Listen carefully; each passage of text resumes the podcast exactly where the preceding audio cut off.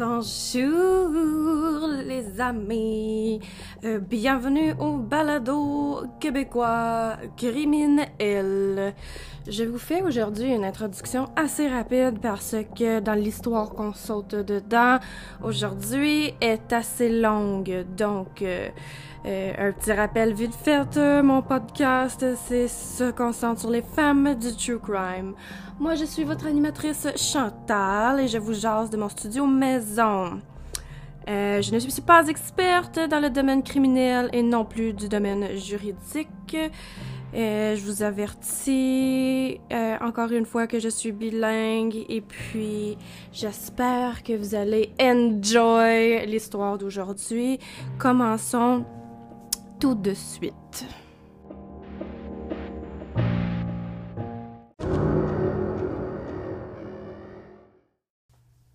Ok, euh, aujourd'hui, je vous raconte l'histoire de Denise Morel. Mes sources viennent de Wikipédia, l'Encyclopédie canadienne et le Journal de Montréal. Denise Morel est une actrice québécoise née le 3 décembre 1925 dans le quartier Guibourg, proche de Hochelaga à Montréal. Ses parents se sont mariés le 11 février 1920 et puis elle est le troisième enfant du couple. Elle vient d'une famille de sept enfants, où est-ce qu'on chantait et on dansait à toutes les occasions. Denise est une artiste à multiples talents chant, comédie, danse. Puis elle a, elle a connu une importante carrière de comédie au théâtre euh, québécois, au cinéma et à la télévision. Denise a également décroché plusieurs rôles au grand écran. Encore aujourd'hui, Denise Morel est considérée comme une comédienne pionnière de l'industrie du théâtre en ayant fait partie de, des débuts de la télévision québécoise dans les années 50. Le point culminant, de sa carrière a été du début des années 60 jusqu'au début des années 70. Le journaliste Raymond Bertin la qualifie comme suit. C'est une actrice au talent naturel, au tempérament généreux, rieuse et les pieds sur terre. Elle incarne ses personnages avec un mélange d'autorité et de fragilité, de naïveté et de total don de soi. Morel, l'été de son décès, euh, jouait au théâtre d'été de Sainte-Adèle dans les Laurentides, dans la pièce de théâtre Les Larrons font l'occasion. La comédienne devait prendre part de ce théâtre jusqu'au 1er septembre 1984 et participer à la première montréalaise le 1er octobre au Centre national des arts, mais son destin en a décidé autrement. Elle aura fait finalement seulement quelques représentations de cette pièce-là. La, la, représentation du mardi, euh, qui était la journée de l'assassinat de Denise Morel, a été annulée. La comédienne à intérim a travaillé toute la nuit du mardi à mercredi euh, en vue de remplacer Denise pour les, les représentations qui étaient subséquentes. Denise Morel a été battue, brûlée, agressée sexuellement et assassinée le mardi 17 juillet 1984 et son corps fut découvert le lendemain au 1689 rue Sanguinet à Montréal. Elle a alors été attaquée par son agresseur qui, après lui avoir donné tout plein de coups de poing, se serait acharné sur elle la frappant avec un tuyau en fer chaud, avant de l'étrangler en premier avec ses mains, puis ensuite avec une mince corde. C'est épouvantable. Son agresseur est également parti avec l'argent qu'elle avait sur elle, euh, l'argent qu'elle a retiré au guichet automatique quelques minutes avant de se rendre à l'appartement, euh, ab abandonnant le cadavre sur les lieux. Donc, euh, voici, ça c'est en gros qu'est-ce qui s'est passé. Voici le timeline de comment on a déterminé où est-ce que, comment elle s'est rendue là. Denise Morel revenait, à Montréal que les dimanches et les lundis euh, pendant qu'elle jouait dans cette pièce-là. C'est les journées de congé du théâtre d'été de Saint-Adèle. Euh, or, elle avait confié à son collègue René Gagnon qu'elle souhaitait, le samedi avant son assassinat, rester à Sainte-Adèle pour se reposer et qu'elle ne reviendrait pas à Montréal. Cependant, le lundi qui suivait, le lundi suivant, Denise Morel téléphone René pour lui dire que finalement elle a décidé d'y aller à Montréal le dimanche et pour euh, visiter des appartements dans l'objectif de déménager. À ce moment-là, elle cohabitait avec un ami. Le dimanche 15 juillet 1984, Denise Morel est de retour à Montréal.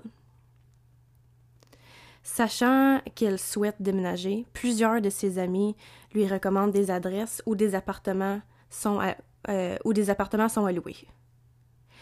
Elle souhaite toutefois faire ses propres recherches. Le mardi 17 juillet en matinée, Morel trouve dans une annonce classée d'un journal un appartement qui semble l'intéresser, situé sur la rue Henri-Julien. Denise euh, se fait recommander par le propriétaire de l'appartement de la rue Henri-Julien de visiter celui sur la rue Sanguinet aussi. Il lui mentionne que la porte est débarrée et qu'il va la rappeler le lendemain pour connaître ses impressions sur sa visite des lieux. Fait qu'après avoir visité cet appartement-là, elle s'est directement rendue euh, à l'appartement que ce gars-là lui avait recommandé à 2h30, la journée de l'assassinat, Denise se rend à la Banque Laurentienne située au 3823 boulevard Saint-Laurent pour effectuer un retrait bancaire au montant de 200 dollars et se dirige à pied vers le 1689 rue Sanguinet. Pendant la visite de la comédienne dans l'appartement locatif, il y a un individu qui se trouve à l'intérieur de manière imprévue. Ce dernier est reconnu coupable plus de 20 ans après le meurtre. Et squattait l'appartement depuis quelques jours afin d'y trouver refuge pour consommer des drogues. L'enquête va déterminer qu'il ne connaissait pas personnellement Denise. Il savait toutefois qu'elle était euh, par l'entremise de il savait toutefois qui elle était par l'entremise de ses rôles célèbres, joués à la télévision et au théâtre. Donc il avait comme reconnu la télé. La troupe de théâtre connaîtra le dénouement de, ce qui s'est passé en même temps que le Québec au complet, donc le lendemain. Morel n'avait indiqué à personne de son entourage qu'elle comptait aller visiter l'appartement sur la rue Sanguinet à Montréal. Toutefois, le lendemain de la visite, la propriétaire de l'appartement téléphone au domicile de Denise qu'elle partageait avec un ami. Il souhaite avoir, les commentaires de Denise suite à la visite de l'appartement. Il demande à lui parler, mais le colocataire de Morel dit être sans nouvelles d'elle depuis déjà 24 heures. L'ami et colocataire de Denise contacte les policiers qui se rendent à l'appartement sur la rue Sanguinet où ils font pardon où ils font la macabre découverte du corps inanimé de la comédienne. À 6h30, le comédien et son collègue René Gagnon qui avait l'habitude de, voyager avec elle pour la route de Montréal à Sainte-Adèle pour se rendre au théâtre de, de, de, le théâtre d'été dans lequel il jouait pour la période estivale de 1984. Euh, par contre, le 17 juillet, Denise ne se présentera jamais au rendez-vous qu'il s'était donné vers 7 heures le soir, euh, les deux comédiens pour euh, prendre la route ensemble. René Gagnon, qui était, qui était très inquiet, se rend quand même à Sainte-Adèle comme prévu, mais la représentation du 17 juillet a été annulée, considérant l'étrange absence de Denise Morel et en considérant également que son personnage était indispensable à la logique de l'histoire. Les comédiens de la pièce, qui sont inquiets face à son étrange absence, ont alors alerté les policiers et ont téléphoné tous les hôpitaux de Montréal dans l'espoir d'avoir des nouvelles en vain. C'est vers 4 heures, le 18 juillet 1984, que le corps de Denise Morel est découvert par des patrouilleurs de service de police de Montréal.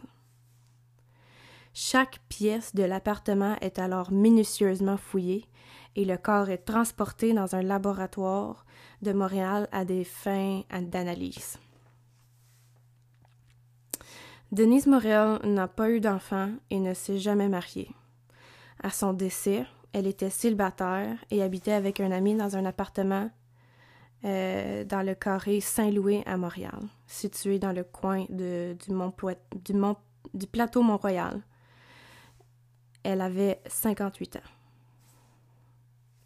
Le meurtre de Morel a fortement ébranlé le Québec et la communauté artistique québécoise.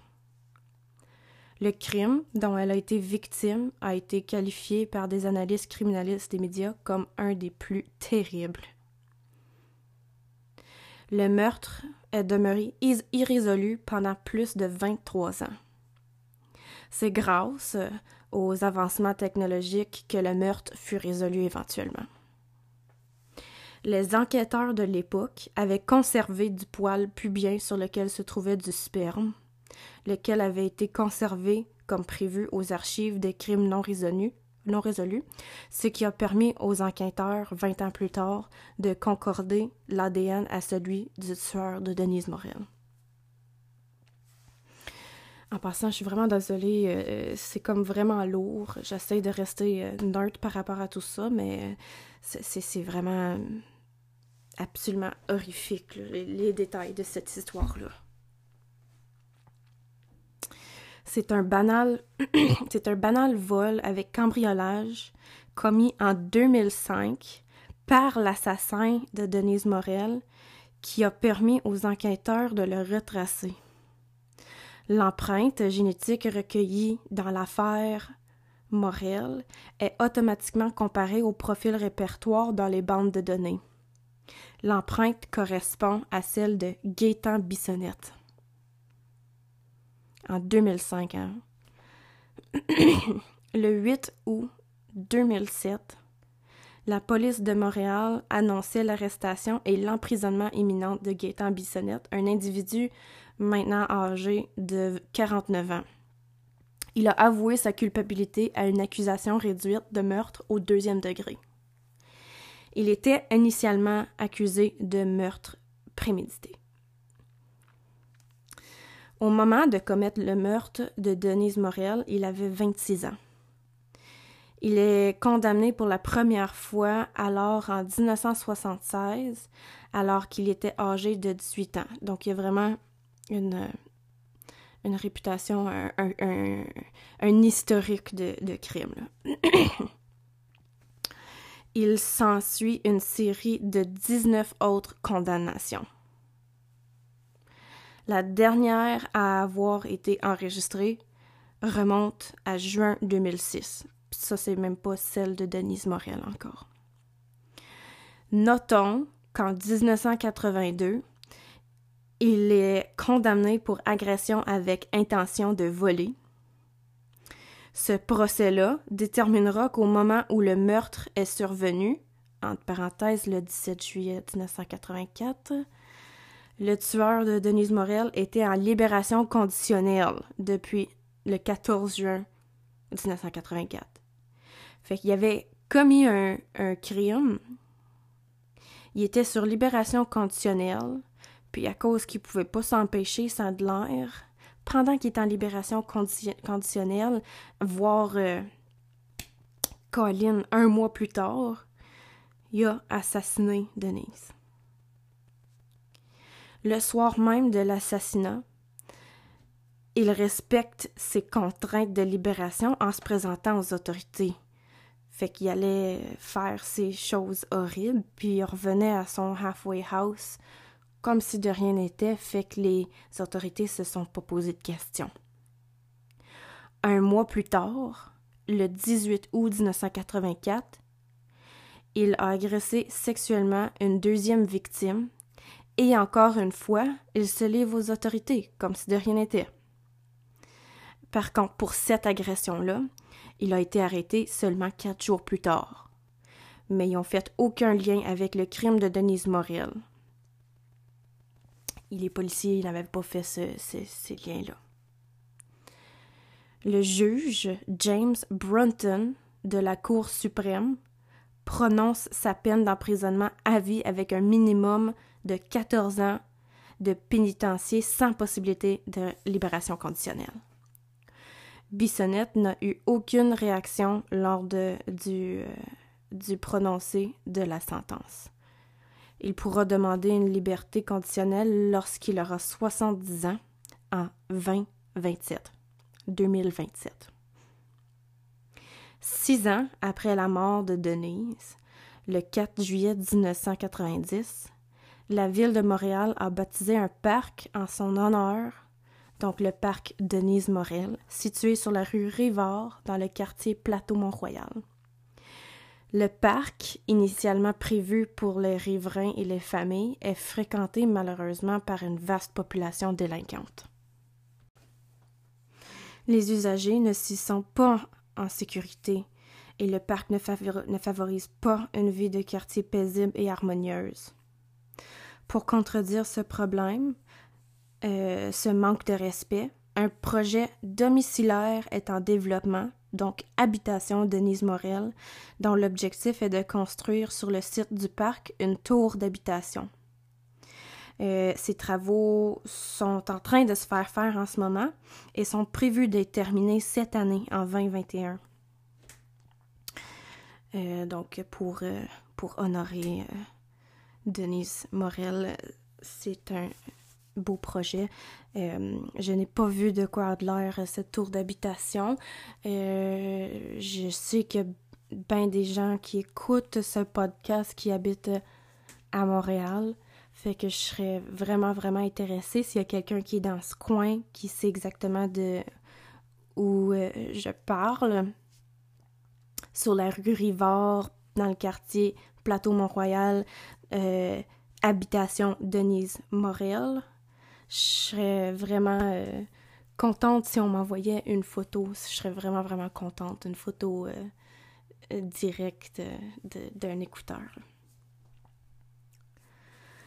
Donc, c'était l'histoire, les amis, de Denise Morel, une actrice super connue ici au Québec, et son malheureux et tragique et horrible assassinat.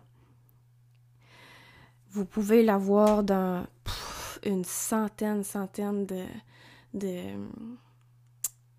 de projets euh, euh, au grand écran, euh, à la télévision, des films, des émissions, pièces de théâtre un peu moins faciles, mais si vous voulez la voir pour l'honorer, ben allez écouter ces émissions, tout to keep her alive. C'est vraiment ça le but que j'essaie d'en venir. Si vous aimeriez en savoir plus sur l'histoire de son assassinat en tant que tel, il y a une émission de 60 minutes qui s'appelle Un tueur si proche qui est sortie en 2008, mais je ne sais pas comment le trouver. J'ai essayé et je n'ai pas réussi. Donc, euh, s'il y a des gens qui connaissent des petits loopholes, comment aller trouver euh, cette émission-là, je serais aussi curieuse euh, de, de, le savoir. Donc, laissez-le moi savoir.